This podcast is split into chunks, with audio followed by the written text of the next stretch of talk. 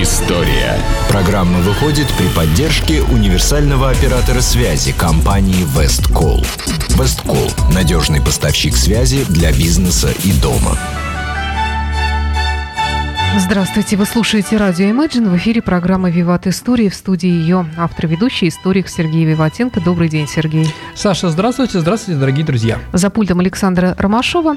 И напомню вам, что в конце нашей программы у нас традиционная историческая викторина, приз для которой предоставлен рестораном «Гапикус». Это сертификат на 1000 рублей на посещение ресторана, который находится на канале Грибоедова 25. А, да, сертификат на 1000 рублей на посещение этого замечательного заведения. Прекрасно. Но сегодня у нас Брестский мир. Сергей, давай начинай.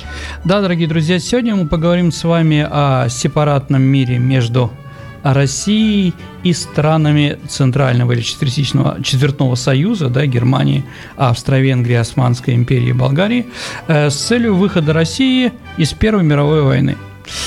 Итак, ну, давайте посмотрим, откуда растут уши этого самого Брестского мира. А, ну, большевики пришли к власти 25 октября 17 года под двумя главными лозунгами. Это лозунги были «Землю крестьянам» и «Мир народам». Ну, землю крестьянам мы обсуждать сегодня не будем, но мир народам это понятно. Первая мировая война, которую мы вели с 2014 года, была а. непопулярна, б. непонятно чего, э, в-третьих, она, скажем так, была проиграна нами, в общем-то, на 17 год. Э, так или иначе, действительно, народ проголосовал за большевиков, за их, э, скажем так, поддержал легитимность Октябрьской революции и декретов двух, а, декрета о земле и декрет о мире. И как бы дал власть большевикам, чтобы они это использовали. Декрет о мире, наверное, первый внешнеполитический акт нового советского правительства, во главе которого стоял Владимир Ленин.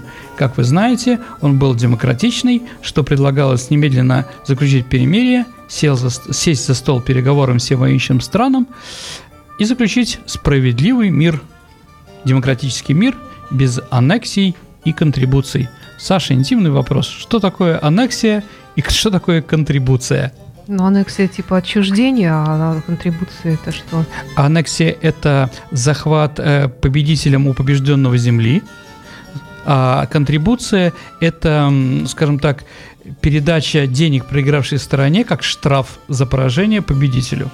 Да ну даже прекрасные для двойняшек имена для октября 17 -го да, года. Кстати. Аннексия контрибуция, да, Клара и Роза, помните, как у Шарикова. Да, то есть в собачьем сердце.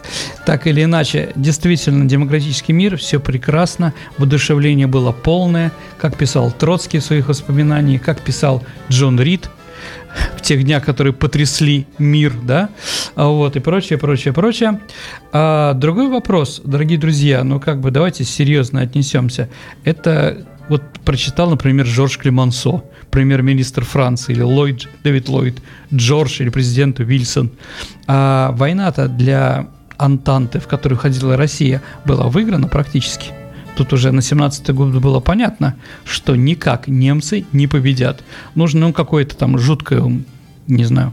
Но немцы, они всегда верят в какое-то такое а, божественное предназначение, божественный шаг или знак, который им помогает. Это вот они очень радовались, когда умер Рузвельт, например, а, в апреле 45 года. Там просто все радовались, что сейчас закончится война, что американцы не будут с нами больше воевать, заключать мир. А, у них это происходит, дорогие друзья, с 1620, 1762 года, Семилетней войны, когда умерла Елизавета Петровна, русская императрица, и Петр III а, с проигравшей стороной, а Пруссия была проигравшей стороной, заключил мир, который был выгоден именно Пруссии на прусском начале. Так или иначе, нет. На осень 17 года всем было понятно, что Антанта выиграет вопрос во времени. И вот представляете, Жорж Клемансо получает этот декрет о мире, там Ллойд Джордж, где написано, давайте мы без аннексии контрибуции, демократический мир и прочее, прочее, прочее. Понятно, что эту бумажку они в лучшем случае разорвут. А, понимал ли это Владимир Ленин, понимала ли молодая советская власть? Конечно, понимала. Поэтому, дорогие друзья, давайте скажем о декрете о мире. Он нес внутренний политический характер. Это был для внутреннего употребления – а не для внешнего, для солдат, для рабочих, для семей солдат, которые ждут с фронта своих э, кормильцев, своих близких людей и прочее, прочее, прочее. Прекрасно. И тут большевики добились того, что хотели, получили власть. Секретом о земле понятно. Поделить все, да, как говорил Шариков, а, справедливо. А вот с, со внешней политикой тяжело. У, у Ленина и у советской власти Ленин писал много разных интересных статей, книг о том, что будет в будущем, когда мы победим. Но о внешней политике там не было практически ни слова – Почему? Да потому что большевики считали, что будет мировая революция, и никакой внешней политики не будет в принципе. Потому что будет единая пролетарская народная власть во всем мире. Поэтому они очень странно. Вот они пришли к власти и считали, что сейчас дело времени, когда в других странах тоже начнутся революции. Ну, почему нет? А, вот. И все просто, да, все зак закончится тайная дипломатия, э, закончится, скажем так, дележ мира, все будет демократично и хорошо. Итак, что надо было делать? Ну, после того, как они пришли к власти во внешней политике. И вот люди, которые возглавили внешнюю, внешнюю политику, ну, в первую очередь, Лев Давыдович Троцкий, конечно, да, в то время народный комиссар иностранных дел. А, значит, э, и руководитель в ЦИК, руководитель государства был Лев Борисович Каменев. И они объявили 8, 8 э, ноября, что мы согласны, э, приказали нашему новому главнокомандующему, а новый главнокомандующим стал прапорщик Крыленко, знаете, Саша, у нас есть улица Крыленко, да, в веселом поселке. И вот прапорщику было приказано э, начать с немецкими войсками переговоры о перемирии. Да, для того, чтобы потом начать мирные переговоры. Итак, понятно, что ни мы, ни немцы не дождались ни Францию, ни Англию, ни США, ни другие страны Антанты, чтобы они присоединились к России на, для демократического мира. И в конце концов, э, в конце концов мы вынуждены были сепаратно начать переговоры, сепаратно это отдельно от союзников. Сентябрьская декларация 2014 года между союзниками говорила, что запрещено странам Антанты начать сепаратные переговоры э, с врагом, с немцами. Но мы на это пошли. Почему пошли? Потому что, ну, ясно было, что мы воевать не могли ни в каких ни при каких ситуациях. Почему? Ну, с одной стороны, устала страна, а во-вторых, самое главное, дорогие друзья, большевики развалили наш фронт, нашу армию, и вообще советская власть, да, своим приказом номер один по Петроградскому гарнизону, а, развалили, развалили армию так, что она же воевать не могла. Это было нам понятно. Что же мы ждали от этого мира? Но то, что немцы пойдут на наши условия. Так считал Троцкий. А, ну, конечно, смешно это было.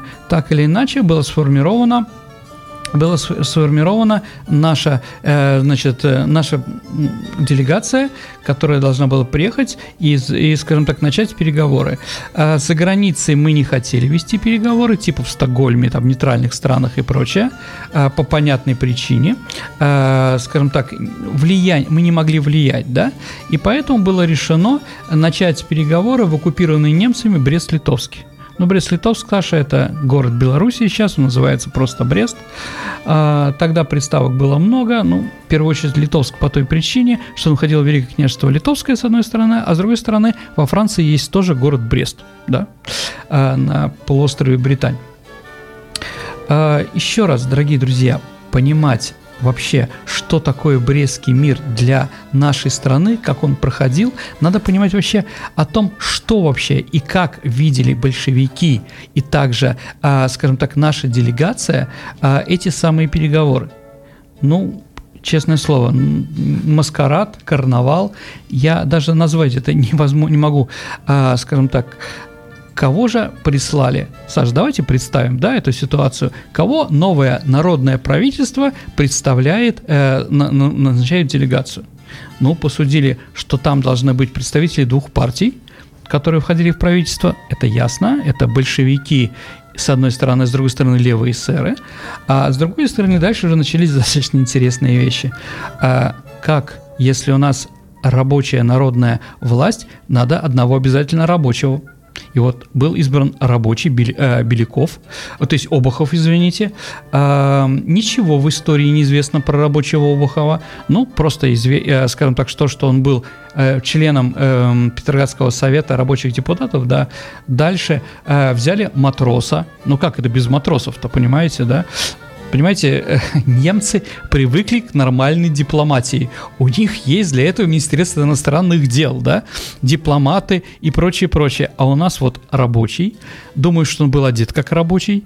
Дальше матрос, да, братишка. Э, э, в пушлатике. А дальше солдат Беляков. Ну как же без солдата? И вот как там вспоминали немцы э, на делегации, что пришел солдат, у которого торчала вата из его головного убора. Вот, ну, конечно. Э, женщина. Женщина была вообще, конечно, выбрана великолепно. Но у нас теперь, да, женщина имеет все права. А, значит, ее, она это была левая эсерка Анастасия Быценко. А, почему ее избрали? Ну, в прямую ну, во-первых, потому что она представитель левых эсеров, а самое главное, Саша, она имела отношение с военными, общалась с генералами.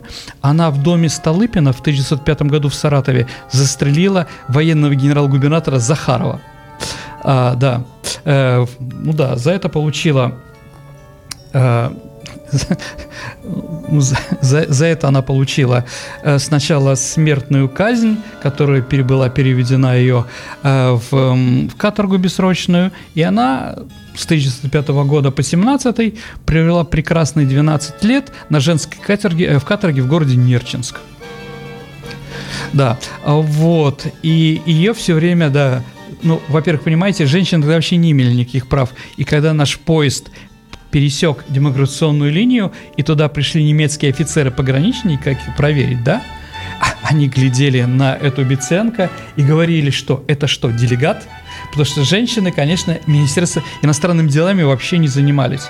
И вот делегация была сформирована, возглавил ее сначала Каменев, потом Карахан и Офе, э, известные такие межрайоновцы, э, э, меньшевики бывшие. Вообще, если говорить про нашу внешнюю политическое направление, то у нас в МИДе в основном, извините, Народном комиссаре иностранных дел в то время были меньшевики.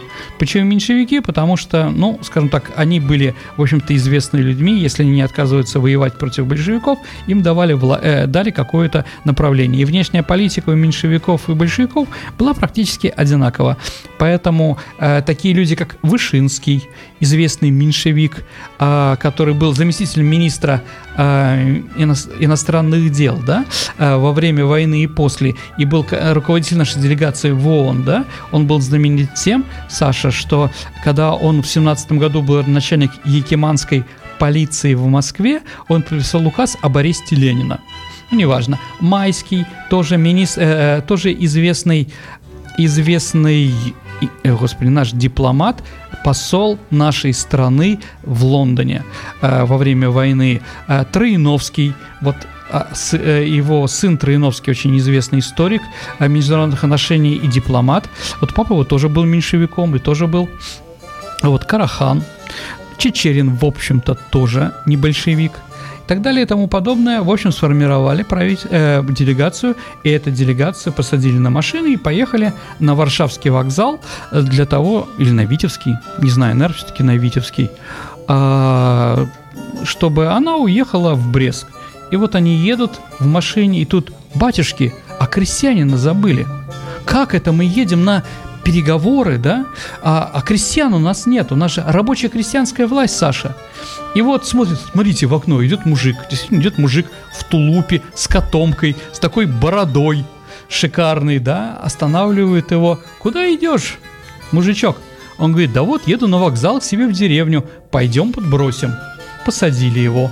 Едет, говорит, господа, мне надо на, Мос... на Николаевский вокзал московский. Говорит, да ну, говорит, Че, поехали с нами? Ты вообще кто по партийной линии? Говорит, а кто нужно? Говорит, ты большевик? СССР? СССР, СССР, я батюшки. А вот только не убивайте, типа, а левый или правый? Левый, наилевейший.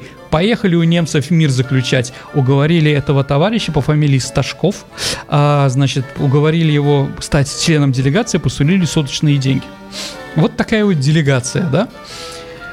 Вот, когда она появилась в Брест-Литовске, э, конечно же, для немцев это была неожиданность определенная. Как с ними общаться и прочее. Ну, немцы вообще не понимали, что делать, и поэтому, когда делегация наша куда-то входила, а немецкий оркестр играл а, русскую народную песню «Красный сарафан». Ну, видимо, красный сарафан, ну они же красные, да? Ну, сарафана только не было, на Беценко, наверное, все-таки она была на более европейски одета. А, вот. И вот наши товарищи предложили мир без аннексий и контрибуций. Немцы, конечно, удивились, потому что немцы-то прекрасно были осведомлены, осведомлены и о нашей армии, и о силе ее, и вообще, что они могут, с одной стороны. А вот они сказали, ну, ради бога, давайте без аннексии контрибуции, только с маленькое условие, что этот договор подпишут и ваши союзники. Англия, Франция, США и прочее, прочее, прочее. А вот, когда оказалось, ну, опять-таки, да, что мир сепаратный, они сказали нет. А, понимаете, у вас на нашей территории, которую мы оккупировали, здесь появились несколько независимых национальных правительств. Да, а вот, которые не хотят больше жить в, в России. Ну, польское правительство с Пилсудским в будущем, да, или там а, народное украинское правительство а, в Киеве, которые тоже, а, скажем так, э, были под немцами и выполняли их приказы, и прочее, прочее, прочее. И поставили перед нами условия, что аннексии контрибуции будут. Какие же условия поставили немцы перед нами, дорогие друзья? А, вместо демократического мира они потребовали у нас 17 губерний примерно. Это Польшу, всю Литву, а, часть Латвии, а, дальше Западную Белоруссию, сегодняшнюю Западную Белоруссию, а, дальше Украину, ну и также непонятно, что там с Крымом было. Также мы должны были, э, скажем так, а, Финляндию еще независимую, конечно, куда же без нее. Дальше мы должны уйти из этих стран, а, отправить оттуда всю армию, а вот в Черном море передать флот а, немецко-австрийским союзникам, болгарам, туркам и так далее и тому подобное. И контрибуции еще. Ну как же без контрибуции-то, да, потому что а, столько потеряли немцы во время войны, в том числе и от русских. А, в общем, удар был достаточно такой интересный. Э, поэтому наше руководство нашей делегации попросило некоторое время на переговоры э, в правительстве, чтобы отправиться в Петроград, чтобы это все определить. Ну, с одной стороны, э, с одной стороны, неужели мы действительно не понимали, что немцы поставили перед нами условия? Прекрасно понимали. С другой стороны, мы и прекрасно понимали то, что немцы уже к этому моменту воевать тоже им было тяжело они как бы пыжились в последний момент, э, в смысле последними усилиями. Я не знаю, там на неделю э, человеку в Германии давали э, килогр, э, килограмм 200 граммов хлеба не на день, а на неделю. А вообще 17-й год назывался во Фран... э, в Германии брюквенной зимой, потому что ели в основном дети брюквы.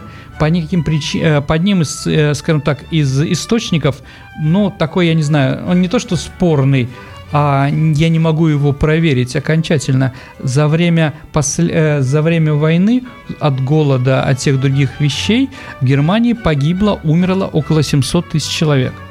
То есть мы ждали, что немцы пойдут на наши условия, потому что у них, скажем так, была слабость во внутренней политике. А, не пошли немцы, да. А с другой стороны, с другой стороны, мы этими переговорами пытались договориться и с Антантой. Разговор о том, что вот очень часто видно в наших книгах, каких-то кинопостановках, театральных там и прочее, прочее, прочее, что после 17 года, после октября 17 года, после декрета о мире, мы не разговаривали с нашими союзниками, англичанами и французами. Разговаривали, вели переговоры, достаточно большие. Вот, они нам предлагали какие-то деньги, какое-то продовольствие, какое-то вооружение и многое другое. А, вот, но все то, что они нам предлагали, нас не устраивало по той причине, что воевать-то Россия все равно не могла. А что мы еще могли? Ну, забанить какой-то, э, скажем так, сделать, чтобы переговоры продолжались долго. Поэтому наши дипломаты выступали с большими речами, очень интересными, длительными.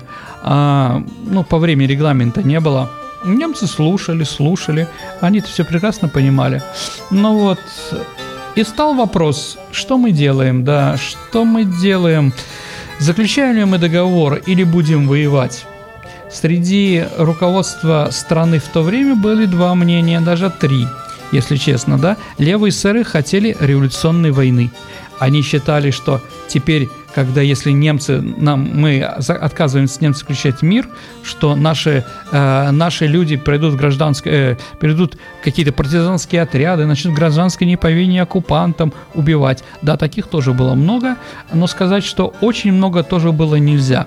Второе условие это Ленина. Ленин говорил, что это похабнейший мир, да, он так его называл, и надо его заключить любой ценой. Почему? Потому что он говорил, что нам нечем защищаться против немцев, и мы просто тогда потеряем советскую власть, потеряем, э, скажем так, все декреты советской власти, которые издали мы, да, э, а то, что немцы скажем так, приносят порядок. Мы помним с вами прекрасно по э, Булгакову, по Белой гвардии, Саша, помните, да? Когда немцы вошли в Киев, в 2018 году. Э, они приехали на поездах туда, в Киев, э, приехали на Киевский вокзал, но из вагонов не выходили. Они послали разведчиков в город, которые, которые в первую очередь, Саша, из соседних домов около вокзала арестовали около 100 женщин. Они привезли этих женщин на вокзал – и потребовали, чтобы они вымыли вокзал. Потому что во время революции, дорогие друзья, думают чем угодно, чем о том, что будет красиво на вокзале. Там все было заплевано в грязи, и вот женщины а, под дулами немецкой разведки зондеркоманды, такой командос, да, а, значит, драили а, вокзал, потом немцы приняли его, да, после чего они уже высадили десант э, в Киеве. То есть, действительно, у немцев был порядок. А когда они в середине 17 года захватили Ригу, в первую очередь, что они сделали, это они вернули жандармов которые, как известно, после Октябрьской, э, февральской революции были у нас, да, старая царская полиция была ликвидирована. Вот что ждало – Понятно, что левые радикальные партии на это пойти не могли. А была еще, да, среди большевиков тоже не было, а, скажем так, эм, от единого мнения Бухарин организовал так называемый блок военных коммунистов, которые считали, что будем худо-бедно, но воевать с захватчиками. А, не прошло не прош... Да, но а предлагал свою прекрасную идею ни войны, ни мира, а армию распустить. С одной стороны, а, в общем-то, какая-то ерунда, белиберда. Как это можно? И большевики в кратком курсе ВКПБ, и потом в советское время все время издевались над э, Троцким. Но, во-первых, Троцкий эту фразу согласовал с Лениным, и Ленин посчитал, что почему нет, давайте попробуем, да? Давайте попробуем, что немцы будут делать. Как говорил Ленин, 25%, что они все-таки, извините, так говорил Троцкий, 25% того, что немцы будут наступать, 75% что они наступать не будут. Так или иначе, мы отказались от этих условий. А, немцы перешли наступление. Достаточно быстро прорвали а, фронт, если можно его назвать фронтом. Вообще наступление, дорогие друзья, а, в январе-феврале 2018 года это нельзя называть такой крупной военной операцией.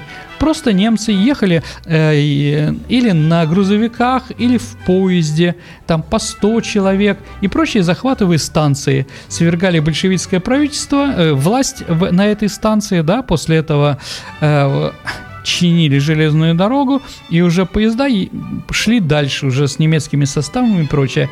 Нигде практически им не оказали сопротивления. Разговор о том, что там было какое-то сопротивление сильное, нет. Немцы продвинулись очень далеко и очень успешно, и к 22 февраля они подошли к Нарве и Пскову. Нарва и Псков, ну, Нарва где-то 180 километров до революционного Петрограда – понятно, что да, и никто не остановил. Разговор о том, что 23 февраля 18 года после э, лозунга Троцкого «Социалистическое отечество в опасности» была сформирована Красная Армия из добровольцев, которая остановила немцев, но она достаточно смехотворная – чтобы представить немцы профессиональная армия, которая воюет с 14 года и успешно воюет, а против нее вышли, я не знаю, там, революционные рабочие или матросы, которые до этого, извините, если воевали, то воевали только на море. Как они могут воевать против профессиональной немецкой машины? Никак, дорогие друзья. А, так или иначе, Ленин ставил условие, что он уйдет тогда из правительства. А, э, скажем так, э, организуют свою партию и прочее, возымели действия. И на голосовании, опять-таки, левые эсеры, а, извините, военные коммунисты во главе с Бухарином голосовали против этих идей и условий Брестского мира, а Троцкий со своими союзниками, э, он, скажем так, э, воздержался. И вот это воздержание помогло Ленину набрать большинство. Если мы смотрим если мы смотрим на, э, скажем так, на тех, кто голосовал и как голосовал во время Брестского мира, то, дорогие друзья, надо сказать, что все время у Ленина был только один твердый союзник, который всегда голосовал так, как голосовал Ленин, это Иосиф Виссарионович Сталин, который полностью поддерживал Ленина. Ну, так или иначе, 22 числа они проголосовали. А Немцы остановились в 4 часа утра 24 февраля, перестали наступать. Может быть из-за этого, дорогие друзья, мы празднуем 23 февраля как День Красной Армии, День первой победы Красной Армии над фашистскими, немецкими, извините, захватчиками. Вот, так или иначе, думаю, все-таки победы не было. Хотя в некоторых источниках написано, что немцы потеряли около 3000 человек в районе Пскова. Я посмотрел, как они могли потерять такие громадные цифры. Вот, так или иначе, да, немцы встали, новая делегация, Троцкий ушел в отставку, а, новая делегация приехала, приехала в Брест – продолжили свою работу. Они, притом, интересно, дорогие друзья, что когда мы прервали переговоры, то все военные советники, но вместе с делегацией, этой красочной делегацией, туда поехали еще профессиональные военные генерального штаба, они все попросили политического убежища в Германии. Никто не вернулся назад в Петроград. Да, а один генерал с колонн такой, он даже застрелился.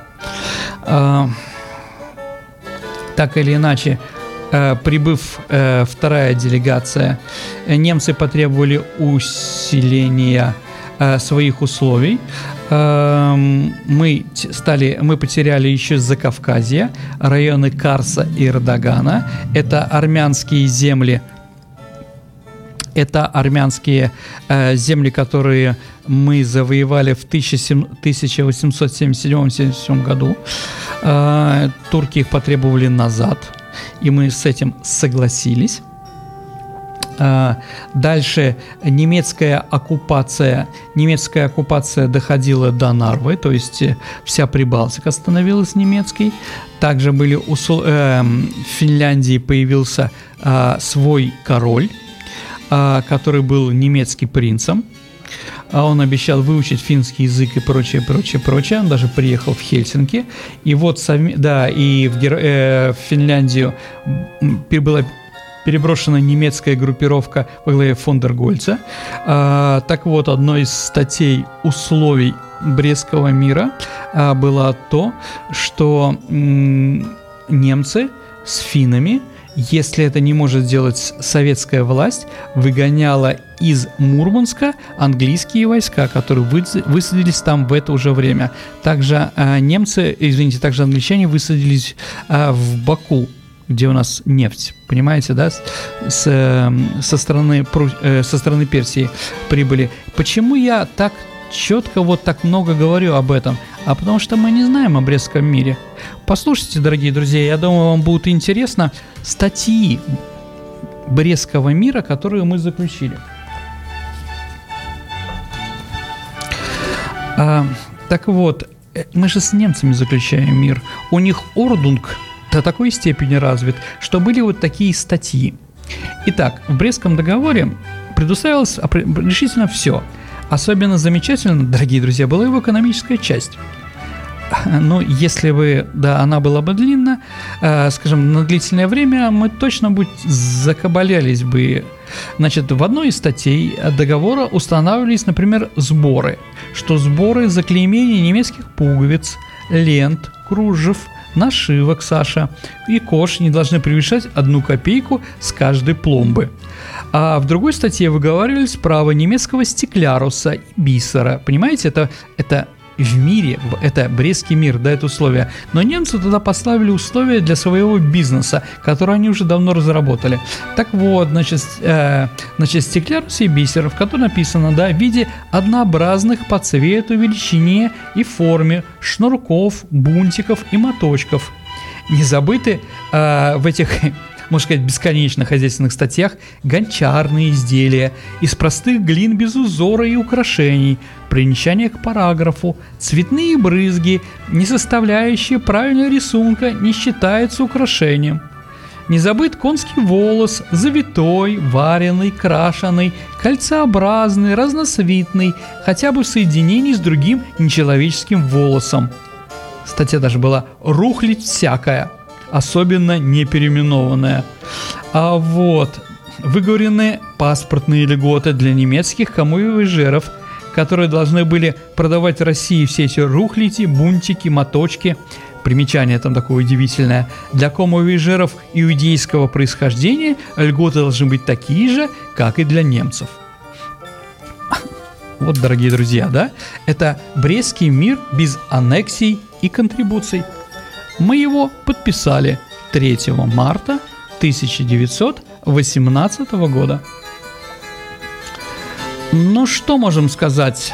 А, единственную статью, которую мы удержали, а, единственное требование, которое мы удержали, это, воз... это отказ о возврате немцам коллекции Багарне.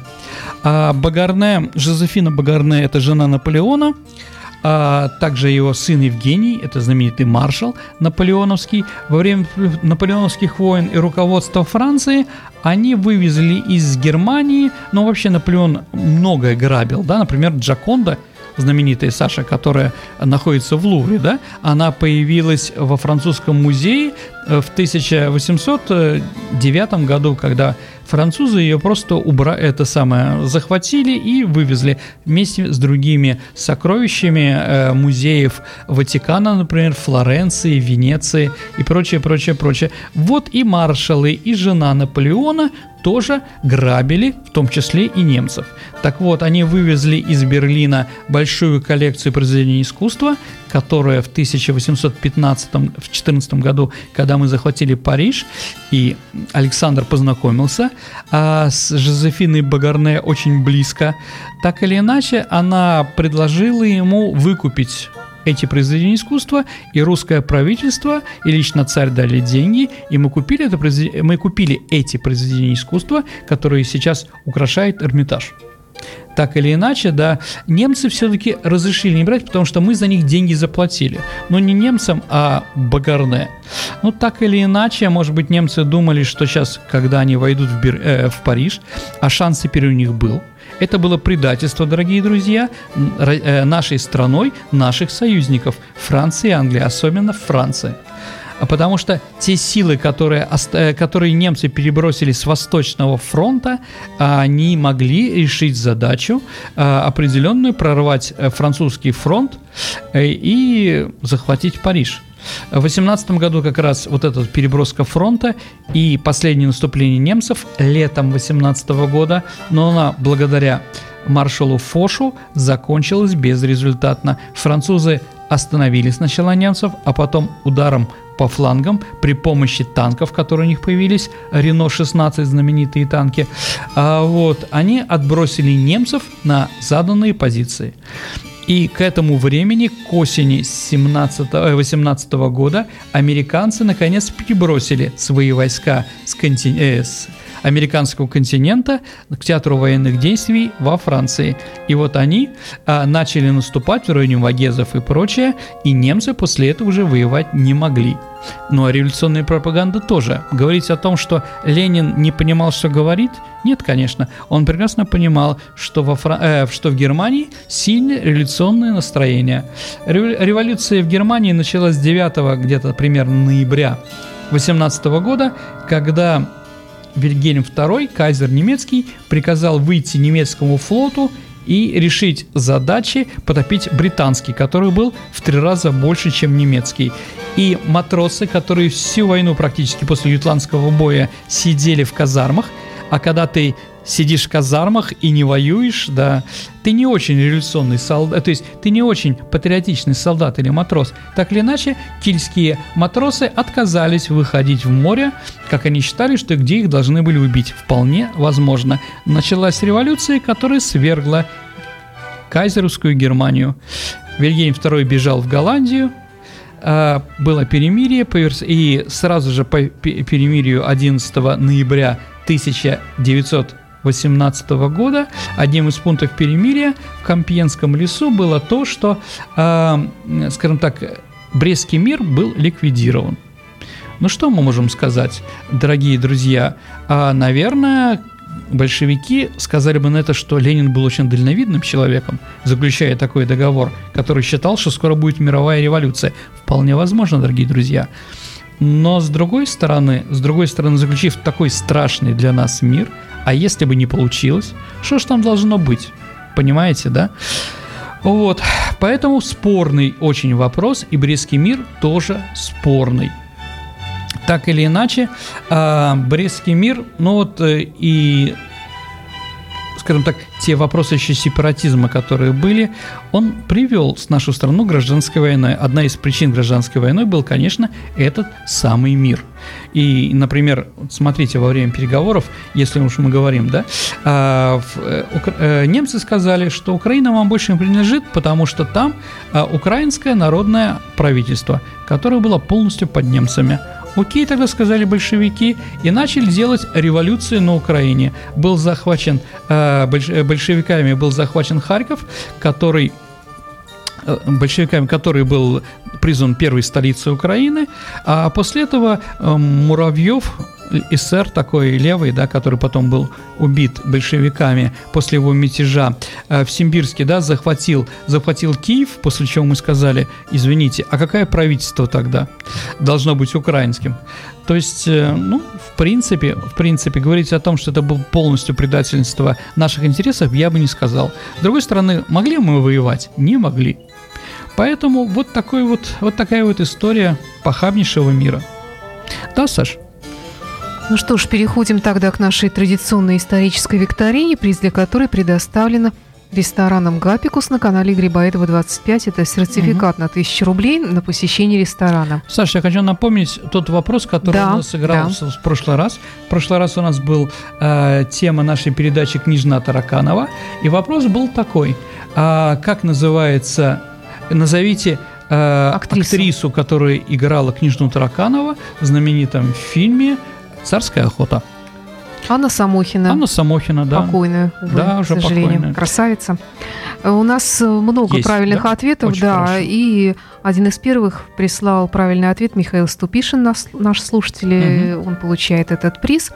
Поздравляем. Ну и еще один такой же приз получит победитель сегодняшней викторины. Да, дорогие друзья. Итак, еще раз напоминаю, мы сегодня у нас была передача о взаимоотношении э, немцев и русских, можно так сказать, в Бресте, да, и поэтому вопрос будет вот такой. Назовите событие, которое произошло в Бресте 22 сентября 1939 года. Еще раз, назовите событие, которое произошло в Бресте 22 сентября 1939 года. Ваши ответы вы можете оставлять на нашем сайте imagineradio.ru Э, в анонсе программы «Виват История». Он э, у нас висит пока на сайте. Здесь есть кнопочка «Прислать ответ». Вот туда, пожалуйста, ваши ответы направляйте, верный, неверный. Но не забудьте представиться, написать ваше имя, фамилию, обязательно укажите номер телефона, иначе мы никак не сможем с вами связаться, чтобы отдать вам приз. Да, дорогие друзья, Удачи, до следующей недели. Это была программа «Виват История». Всего доброго, до встречи в эфире. До свидания. Программа выходит при поддержке универсального оператора связи Весткол. Radio Imagine. It's easy if you try.